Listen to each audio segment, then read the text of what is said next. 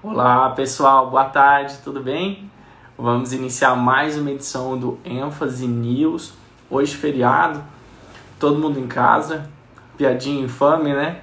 Hoje, feriado, é uma data muito especial para quem é cristão, mas ainda assim a gente mantém a nossa programação do ênfase News, como a gente combinou, né? Toda segunda e sexta-feira, eu e o Eric Navarro entramos aqui para trazer algumas notícias sobre o mundo do direito e a pandemia do coronavírus.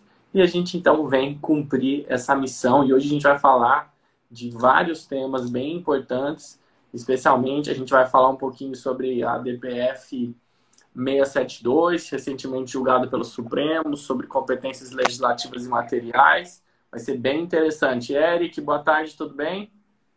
Fala, Paulo, como é que tá? Tudo bem? Tudo bom, amigos, amigas, colegas do curso ênfase? Tudo em paz, tudo tranquilo. Tava falando aqui que hoje é um dia muito especial para quem é cristão. A gente, mesmo no feriado, entra aqui cumprindo a nossa missão de trazer as informações as repercussões do coronavírus no mundo do direito. Tivemos vários fatos relevantes durante essa semana que a gente vai destacar aqui especialmente o julgamento da DPF 672, que é muito relevante, porque ela trata de, tema, de um tema que a gente já fez várias lives a respeito, que é a competência de cada um dos chefes do executivo para tomar medidas de combate à pandemia. E é isso, né, Eric? Aí começando como a gente vem fazendo, né, todos os dias, de segunda e sexta-feira agora, falando um pouquinho sobre os números da pandemia, e sobre novos estudos a respeito do tema.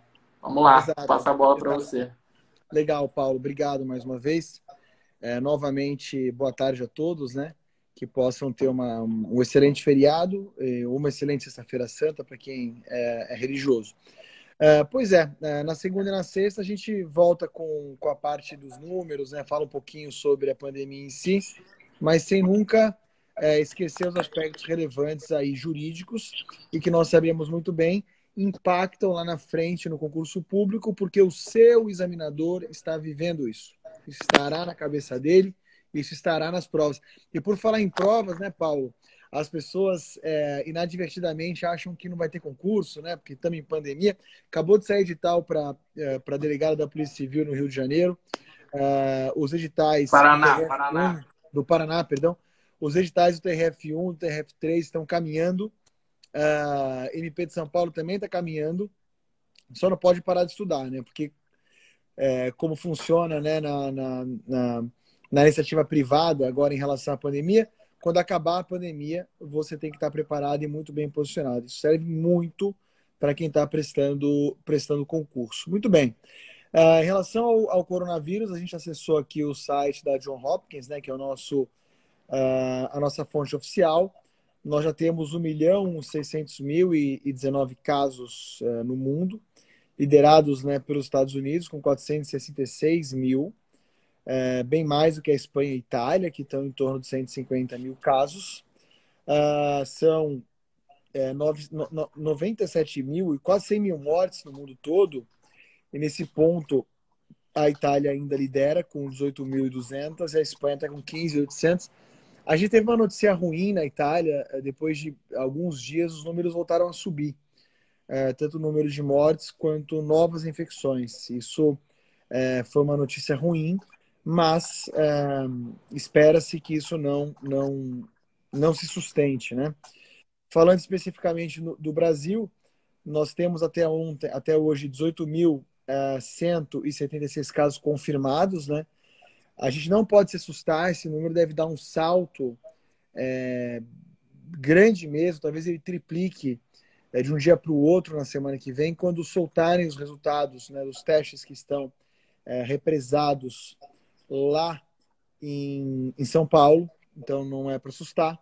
É, em número de mortos, nós temos 100, é, 957 mortes, né, quase 100 mortes.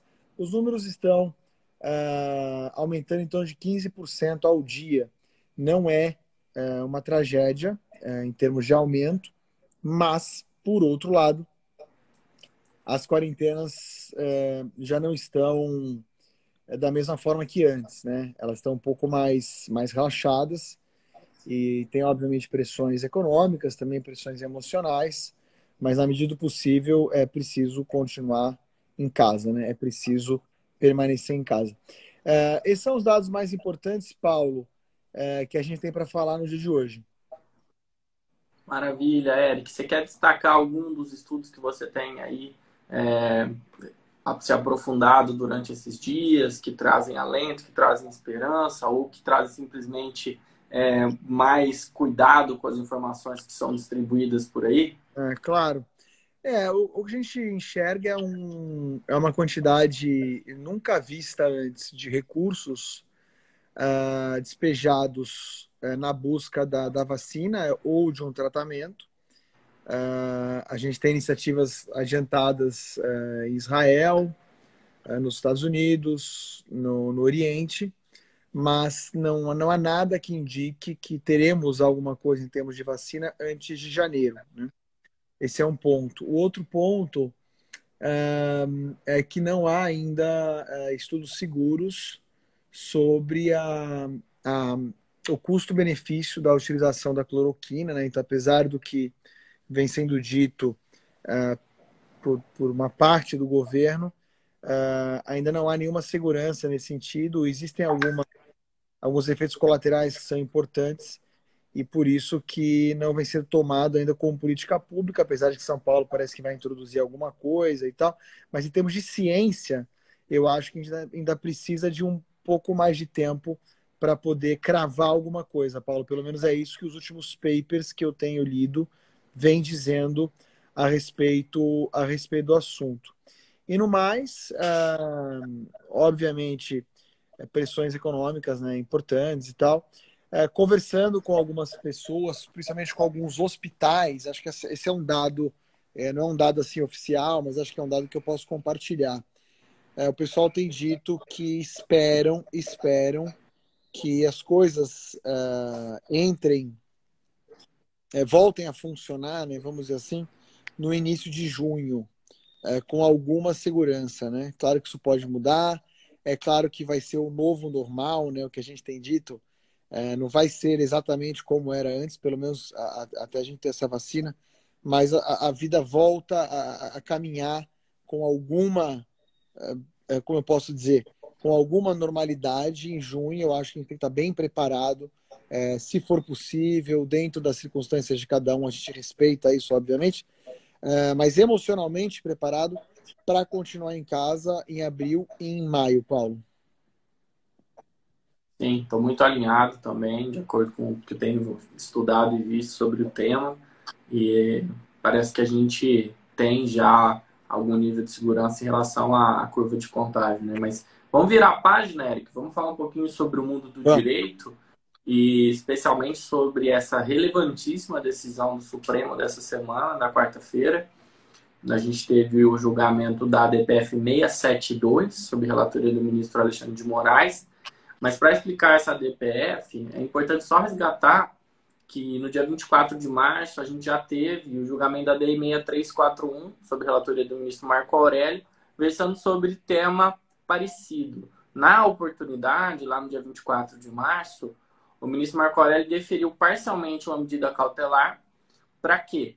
Para dizer que a medida provisória 926, que tinha sido editada pelo presidente da República, ela não afastava a competência é, comum, nem a competência concorrente, administrativa e legislativa dos demais entes da federação para tomada de medidas de enfrentamento à Covid-19. Tá? A gente fez uma live específica sobre isso, a gente falou no ênfase News, eu e o João fizemos, o João Mendes, a gente fez uma live específica sobre isso, mas aquele julgamento, Eric, ele não era muito elucidativo. A, a gente não conseguia extrair muitas informações. Em comparação com esse novo, da DPF 672, que é uma aula. A DPF 672 é de leitura obrigatória o julgamento da cautelar da DPF 672 de leitura obrigatória para qualquer pessoa que vai prestar concurso na área jurídica e que vai enfrentar uma prova de constitucional. É uma aula sobre princípios da Constituição, sobre pacto federativo, sobre distribuição de competências, sobre controle de constitucionalidade. Então tem que ler, tem que ler a íntegra da decisão do ministro Alexandre de Moraes na 672. Mas a nossa missão aqui vai ser simplificar isso, né? Então traduzir em palavras simples e rápidas é, o que foi decidido nessa DPF 672. Basicamente, quem é, o pedido foi o Conselho Federal da OAB, que é um dos legitimados para ajuizar as ações do controle concentrado de constitucionalidade. E o pedido foi o seguinte: pediu uma medida cautelar para determinar, presta atenção na sofisticação desse pedido, que o presidente da República se abstenha de praticar atos contrários às políticas de isolamento social adotadas pelos estados e municípios e para determinar a implementação de medidas econômicas de apoio aos setores mais atingidos pela crise. Então, eu tenho dois pedidos muito sofisticados: se abster de atrapalhar, simplificando a linguagem, aquilo que está sendo feito em estados e municípios e ainda agir. Então, há pedidos de inconstitucionalidade por omissão, no sentido de que o presidente estaria sendo omisso em relação às atividades, às atitudes tomadas no âmbito federal para enfrentamento da pandemia da, do coronavírus, né? E aí o que, que o ministro Alexandre de Moraes é, ele argumentou? Ele basicamente deferiu parcialmente essa, essa cautelar para dizer que o que os governos estão fazendo nos estados, no Distrito Federal e nos municípios não pode ser atrapalhado pelo governo federal. Então, olha, asseguro o exercício da competência por parte dos Estados-membros, do Distrito Federal e dos municípios. O que ele fez foi simplesmente, de forma é, pedagógica e andragógica, como a gente sabe, né, que eu ensino para adulto, reforçar aquilo que já está disposto na nossa Constituição, nos artigos 23 e 24 o nosso sistema de repartição de competências ele leva em consideração um, uma necessidade de compartilhamento de interesses entre todos os entes da federação, a criação de condomínios legislativos e o exercício concomitante de competência entre os membros da federação. Então, para ser ainda mais preciso, para falar sobre os dispositivos que o ministro enfrentou na, na DPF, Lá no artigo 23 da Constituição, que a gente tem é, a competência comum distribuída para a União, Estados, Distrito Federal e municípios, a gente tem aqueles atos que podem ser praticados não no exercício de competência legislativa, mas atos de competência comum material. Então, os decretos editados pelos vários chefes de governo entram aqui no 23.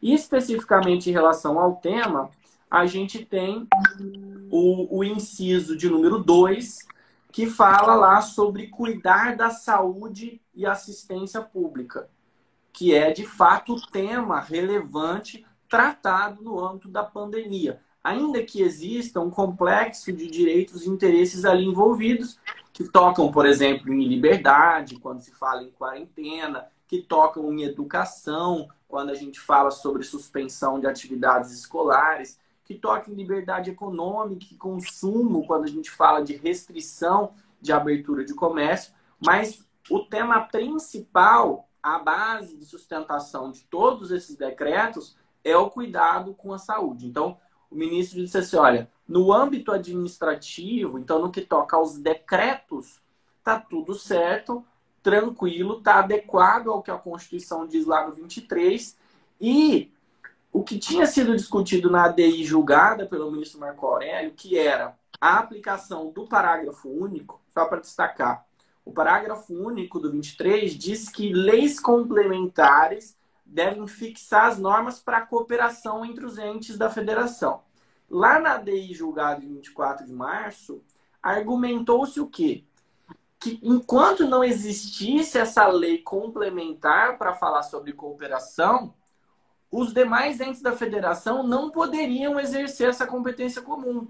O que foi espancado lá pelo ministro Marco Aurélio e agora mais uma vez pelo ministro Alexandre de Moraes? Nada disso. Eu não preciso dessa lei complementar. Se ela vier, é ótimo. Mas se ela não vier, está assegurado o exercício da competência comum por parte dos demais entes da federação.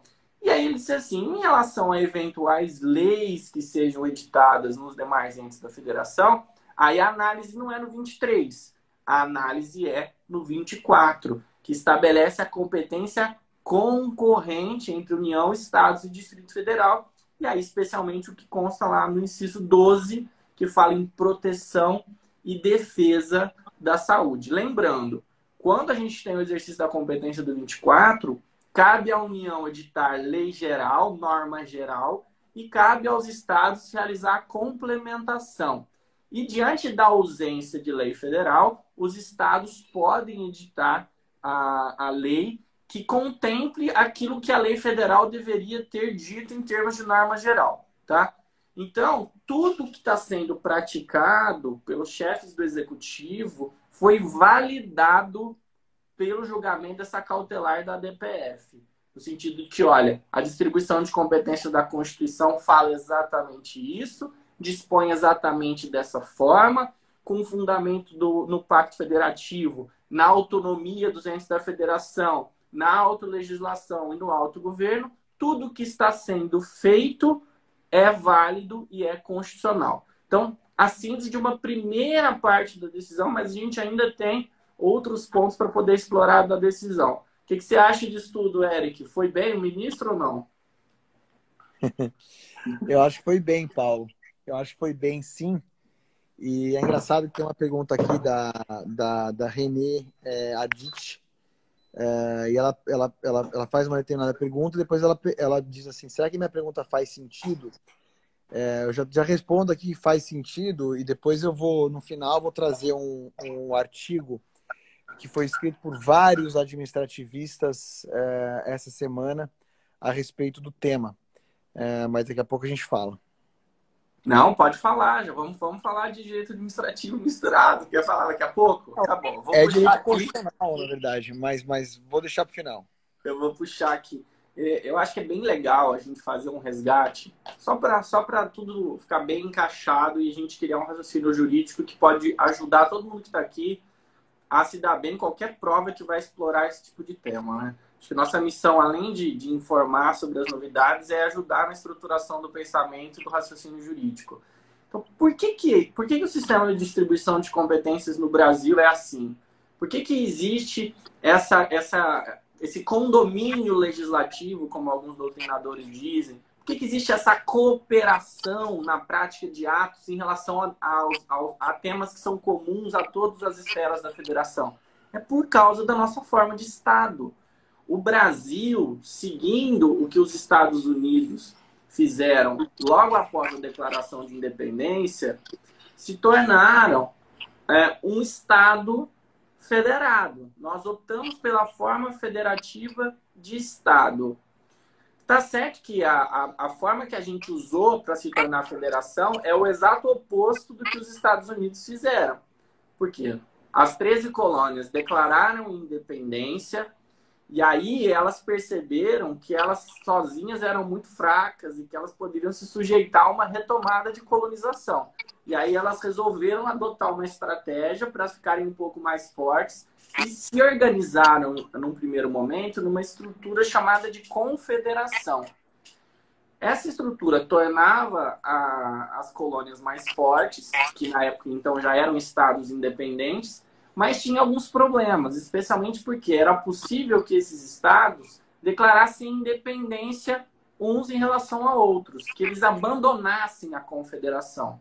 E isso fragilizava a confederação. Então criou-se uma nova forma de ordenação dos estados chamada de federação, como se fosse uma confederação mais rígida.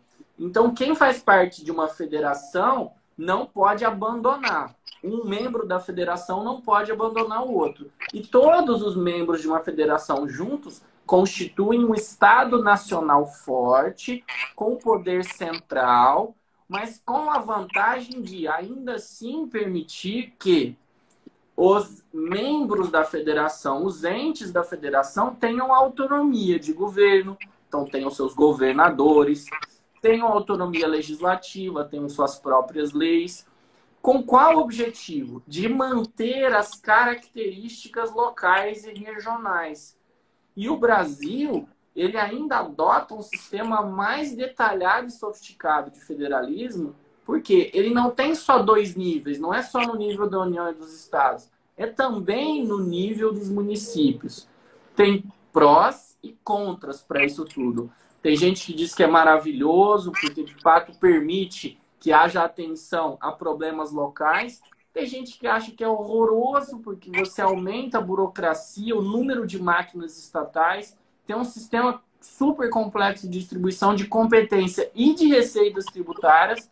E tem até iniciativas hoje, né, no, no começo do governo Bolsonaro, isso era mais forte, para ter redução no número de municípios, para diminuir burocracia, para diminuir gasto público. Então, a origem do que nós estamos discutindo hoje tem a ver com a forma como o Brasil se tornou um pacto federativo copiando a experiência americana, só que no sentido oposto. Por quê? Porque os Estados Unidos nasceram como colônias independentes que se juntaram. O Brasil era um estado unitário e aí copiando o modelo dos Estados Unidos se tornou Estados Unidos do Brasil na nossa segunda Constituição, na nossa Constituição Republicana de 1891. Isso já, já, já gera um problema, por quê? porque foi uma constituição de um federalismo artificial e na marra. A gente pegou um Estado que era unitário, quebrou, gerou um movimento de desagregação, um movimento centrífugo, e na marra criou, então, governos locais e gestões locais. E até hoje a gente tem problema por causa disso, porque não se justifica, do ponto de vista da identidade, a forma como o Estado brasileiro começou a se organizar. Então, só trazendo esse, esse resgate, porque ajuda a entender o problema que a gente tem hoje, que é um embate, uma luta por poder entre governadores, prefeitos e o presidente da República, que é da essência do federalismo. O federalismo prevê isso. Faz parte do federalismo o presidente não poder sustar um ato de um governador. Por quê? Porque isso é parte da autonomia. Então, é da essência do tipo de Estado que a gente aceitou ser lá na nossa primeira Constituição Republicana, né?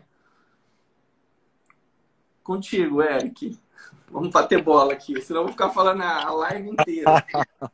Não, é isso mesmo, né? A diferença básica entre a, o movimento de formação do federalismo, né?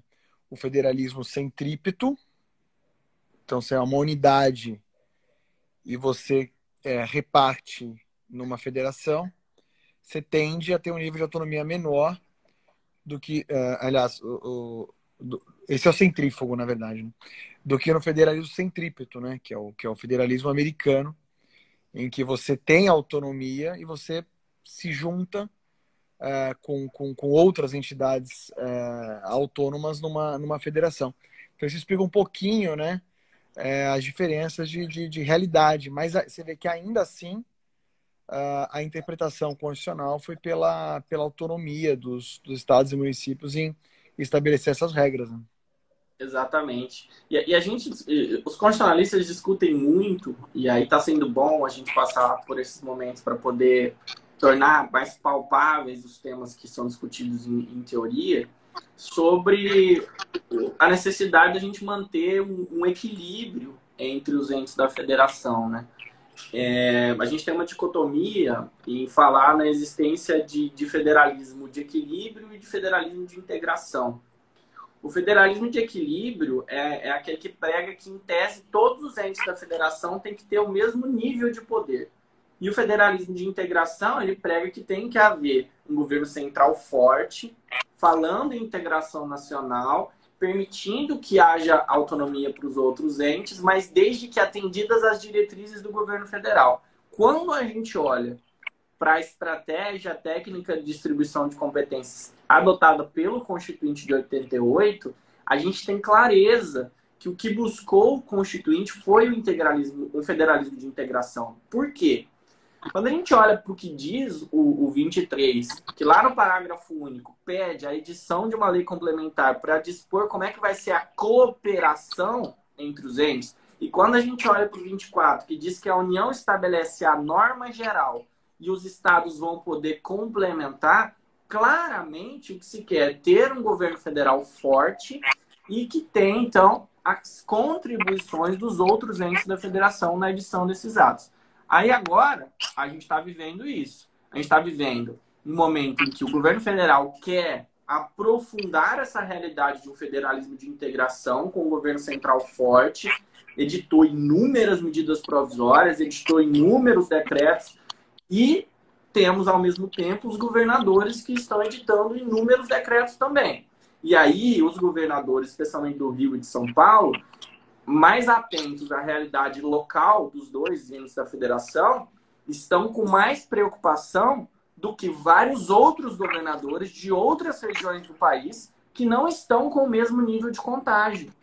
E quando você olha sobre o enfoque da federação, isso é muito importante e é muito relevante. Por quê? É possível que eu adote estratégias mais rígidas em alguns entes da federação e eu adote estratégias menos rígidas em outros.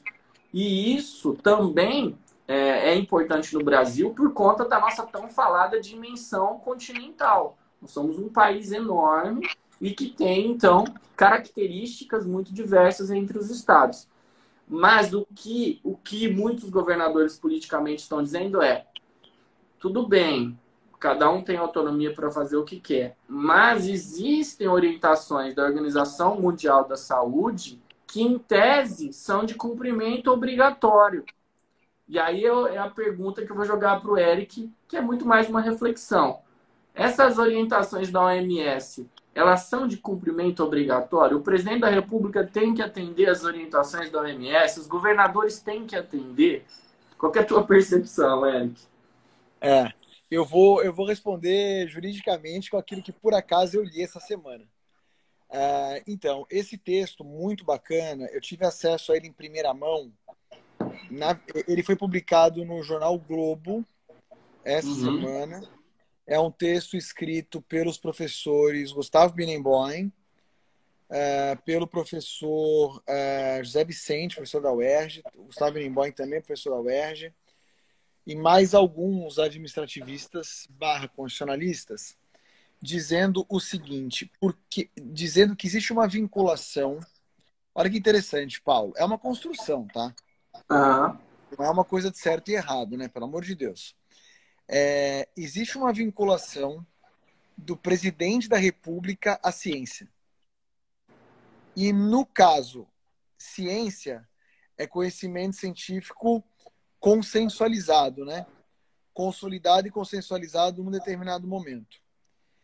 Quem diz hoje qual é esse conhecimento científico consensuado é, é, é, sedimentado e consensualizado nesse momento em relação à pandemia. É a OMS. E por que que existe, aí do ponto de vista jurídico, por que que existe uma vinculação do presidente da República à ciência? Porque se tem um conhecimento científico consensualizado num determinado momento, tem um órgão para dizer o que é isso, é, escolher políticas públicas que contrariem, é, né, que sejam absolutamente contrárias a essas orientações, é ferir a razoabilidade. E você não pode ferir a razoabilidade é, no seu governo, né? nem com atos administrativos, nem com atos legislativos, e assim vai.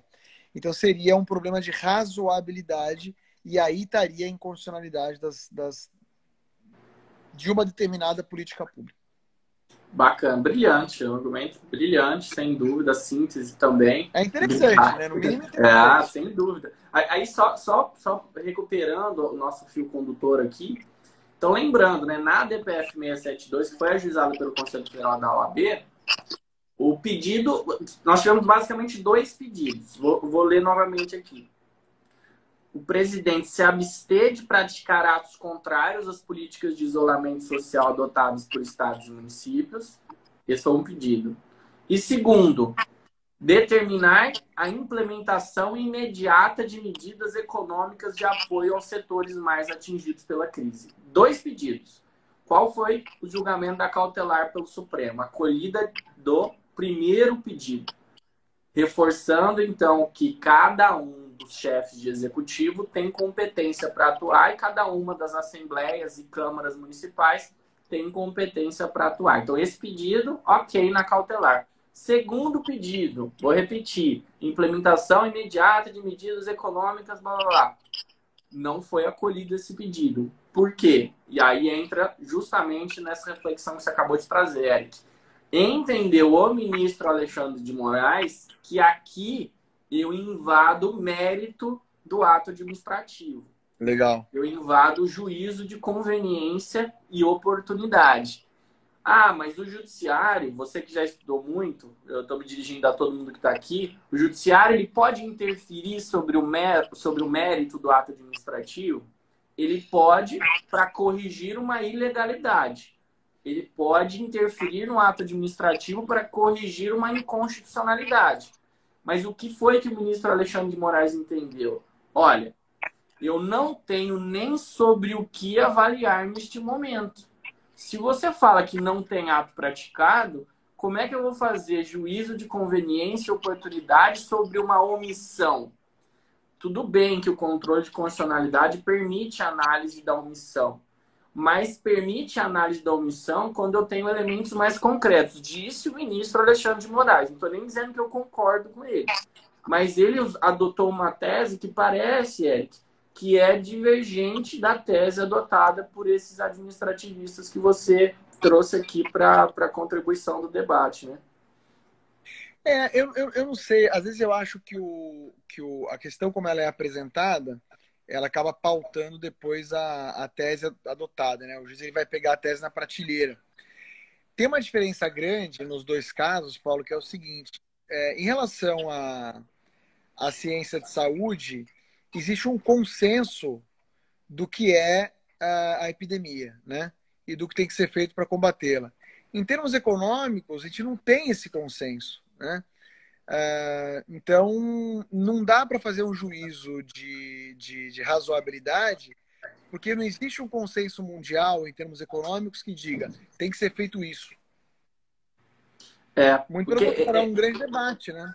É, esse consenso ele toca muito na natureza do ato, né? Se vai ser um ato vinculado ou se vai ser um ato discricionário. Se eu tenho consenso, eu tenho saindo pelo direito administrativo, eu tenho uma vinculação e eu, o, meu, o meu mérito é muito mais restrito. O juízo de conveniência e oportunidade é muito mais restrito quando Boa. eu tenho um ato discricionário, né? Mas enfim, é, a gente ainda pode ter outras ações sendo ajuizadas é, para questionar outros atos, como, por exemplo, envolvendo essas várias medidas provisórias que foram adotadas. A gente fez várias lives sobre essas temáticas, já tem várias lives salvas, tanto, salvas tanto no IGTV quanto no YouTube do curso ênfase. E aí vocês podem acessar lá. A professora Lilian Katiuska fez uma live na segunda-feira falando só sobre as últimas MPs na área do direito do trabalho. Foi muito esclarecedora, muito elogiada. Quem quiser acessar os nossos canais pode então encontrar lá esse acervo já muitíssimo relevante. A gente acabou criando, né, nas últimas três ou quatro semanas, um acervo muito relevante, com mais de uma live por dia, de todos os temas, não só aqui no curso ênfase, no Instituto New Law também. Então você tem ali uma biblioteca para você é, consultar pra, sobre todas as temáticas, as mais relevantes. A gente já falou tanto aqui quanto no ênfase. Você quer trazer mais algum ponto para a discussão aqui, Eric? Não, Paulo, eu acho que você, você já matou a pau, já falou tudo. E eu já aprendi pra caramba, inclusive. Valeu a pena fazer live com você. Impossível, meu amigo. Você que é o mestre. Eu que aprendo aqui todo dia. Até parece.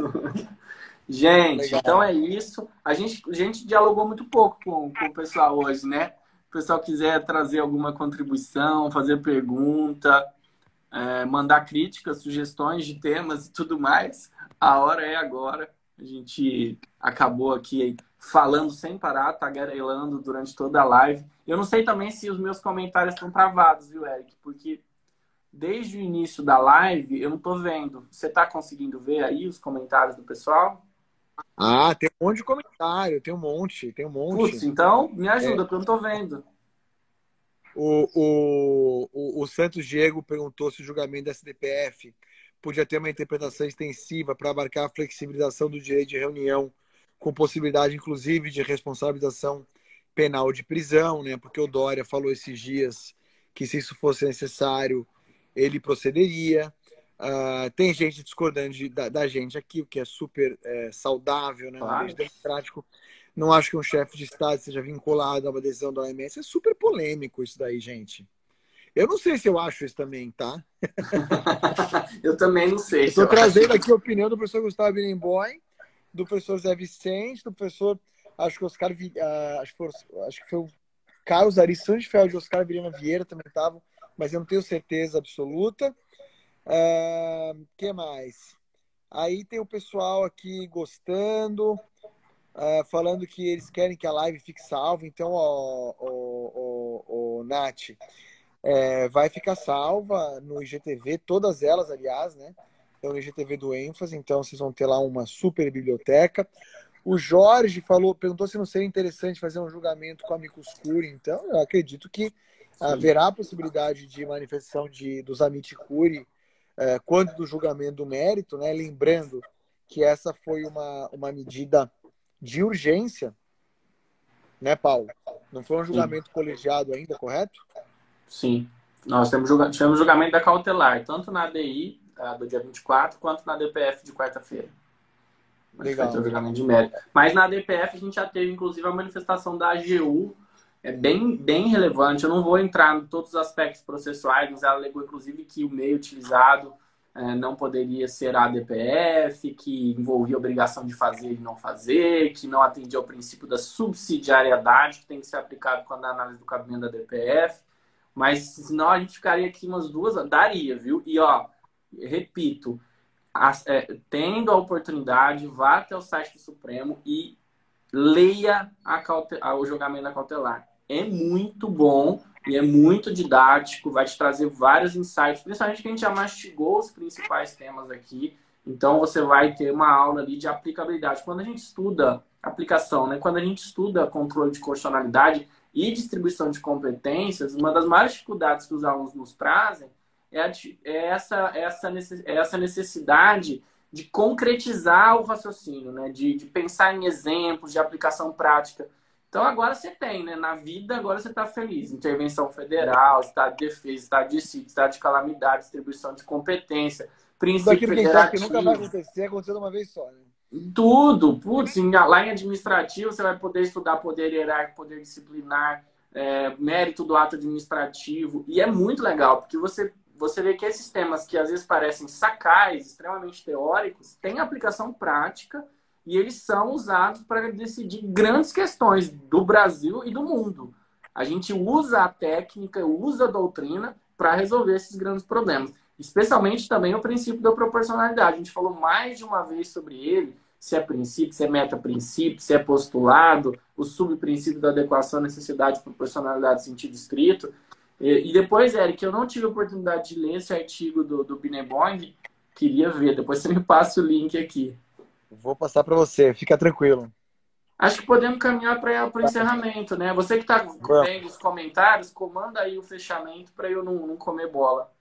Não, vamos fechar. É, um abraço aqui a todos. É, a, a, Mariana Robalino está né, tá ponderando, ah, mas o, é, o diretor da OMS orientou que os governos devem avaliar a situação do seu país e ponderar as ações, claro, né?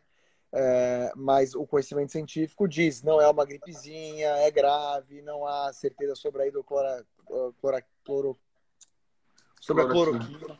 Eu nunca vou poder ser médico. É, e assim por diante. Mas o comentário dela também faz sentido. É, isso pessoal gostou, gostou bastante. Todo mundo está querendo o artigo.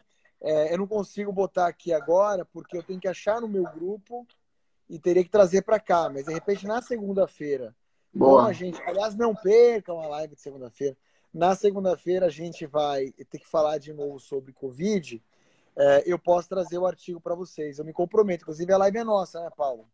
Sim, a live é nossa. Dá para a gente tratar de outros temas aqui que... que gravitam em torno desse tema. A sugestão de uma das pessoas aí, eu não estou conseguindo ler o nome, desculpa, para discutir a questão da soberania, se o presidente é obrigado ou não a cumprir uma determinação. Hoje já se fala muito de relativização da soberania em face da proteção internacional dos direitos humanos, de poder constituinte supranacional. tem muita coisa legal que a gente pode falar que, que contribui aqui com a discussão. Mas segunda-feira a gente pode voltar e encarar isso tudo. Bacana. Vamos liberar o pessoal para o feriado, para eles Vamos. ficarem com a família. Isso e aí. legal, Paulo. Obrigado mais uma vez. Foi tão bom, como sempre é, dividir esse espaço com você. Uh, e agradeço. Olha, o pessoal elogiando muito, muito mesmo. Sinal que você arrebentou. Que legal, arrebentamos. Foi ótima a parceria. Segunda-feira a gente volta. E, gente, qualquer sugestão que tenham, manda pro direct pro Eric, para mim, no arroba Paulo Lepre, manda pro Instagram aqui do curso ênfase. A gente está muito atento e várias das lives que a gente fez foram ideias de, de vocês. Então continuem contribuindo aqui com a gente, tá bom? Exato. Valeu. perguntando, a live de segunda-feira é ao meio-dia, pessoal. Meio-dia para abrir o apetite de todo mundo. Lembrando que a gente combinou, né? Que então a gente faz o ênfase news, que não tem tema fechado a priori, toda segunda e sexta-feira, eu e o Eric. E ao longo da semana a gente tem outras lives temáticas com outros professores e coordenadores do ênfase que é o ênfase 360, correto? É isso aí, 360. Legal. Valeu. Valeu, gente. Até mais. Bom fim de semana. Tchau, tchau. Valeu, Paulo. Um abraço. Tchau, tchau.